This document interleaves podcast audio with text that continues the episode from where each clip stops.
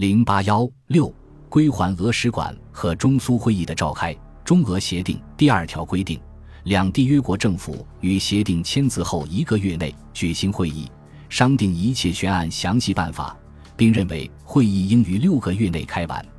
外交部为会议的举行做了一系列准备，专门设立中俄会议办事处，并任命刘敬仁为中俄会议办事处秘书长。还训令李家傲向齐麒麟催促速开会议，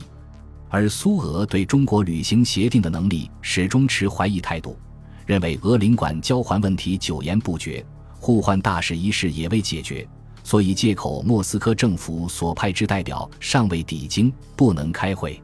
会议最终未能在规定期限内召开。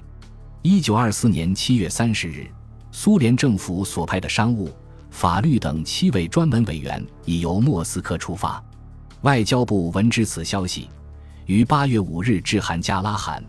表示希望苏联政府所派专门委员抵京后，立即召开中俄正式会议。加拉罕于第二日答复外交部，要求延期开会，其理由为一切布置尚未就绪。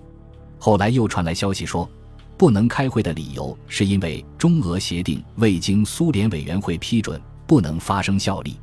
中国外交当局迭催加拉罕开会，而加拉罕借口推挡，措辞虽然很委婉，但事实上不能不引起中国对于苏俄诚意的疑虑。此时，苏俄暗中积极进行奉俄协商，自然不急于与中央政府进行谈判。同时，苏俄又借口遣送俄旧党，发还俄使馆问题还没有完全解决，对会议采用拖延战术。一九二四年九月，第二次直奉战争开始，加拉罕也抓住时机与奉天当局签订了奉俄协定。详后，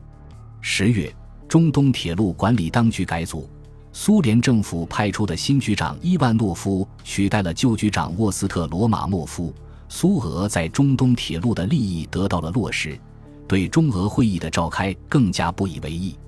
进入十一月。外交部委派严鹤林筹备中俄会议，加拉罕亦派其秘书向外交部声明，已着手准备审核中俄往来文件及档案，与中国政府开议。同时又声明，道盛银行问题不能于中俄会议中解决，应该行宪不在俄国掌握之中，加拉罕无权讨论此事。其后，中国方面决定设专门委员会讨论划界、赔偿、蒙氏、中东路。松黑航行问题，并认为委员会应采取一切平等的原则，由双方派同等委员组织。如果委员长派华人，则副委员长派俄人；如果委员长派俄人，则副委员长以华人充任，务必求得最善之结果。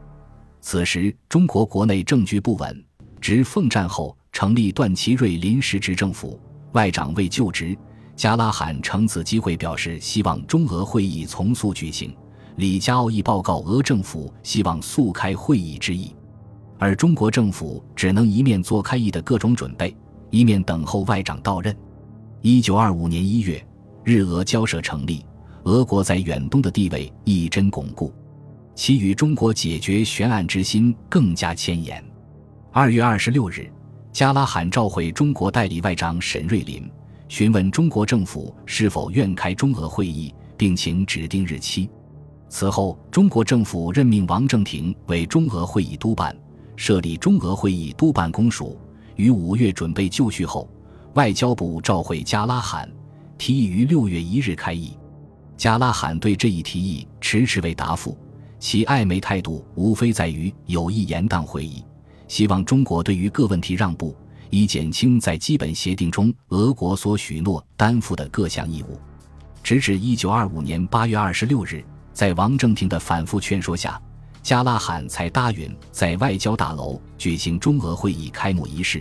但此后，中俄会议仅仅是若断若续的进行，未取得任何实质性成果。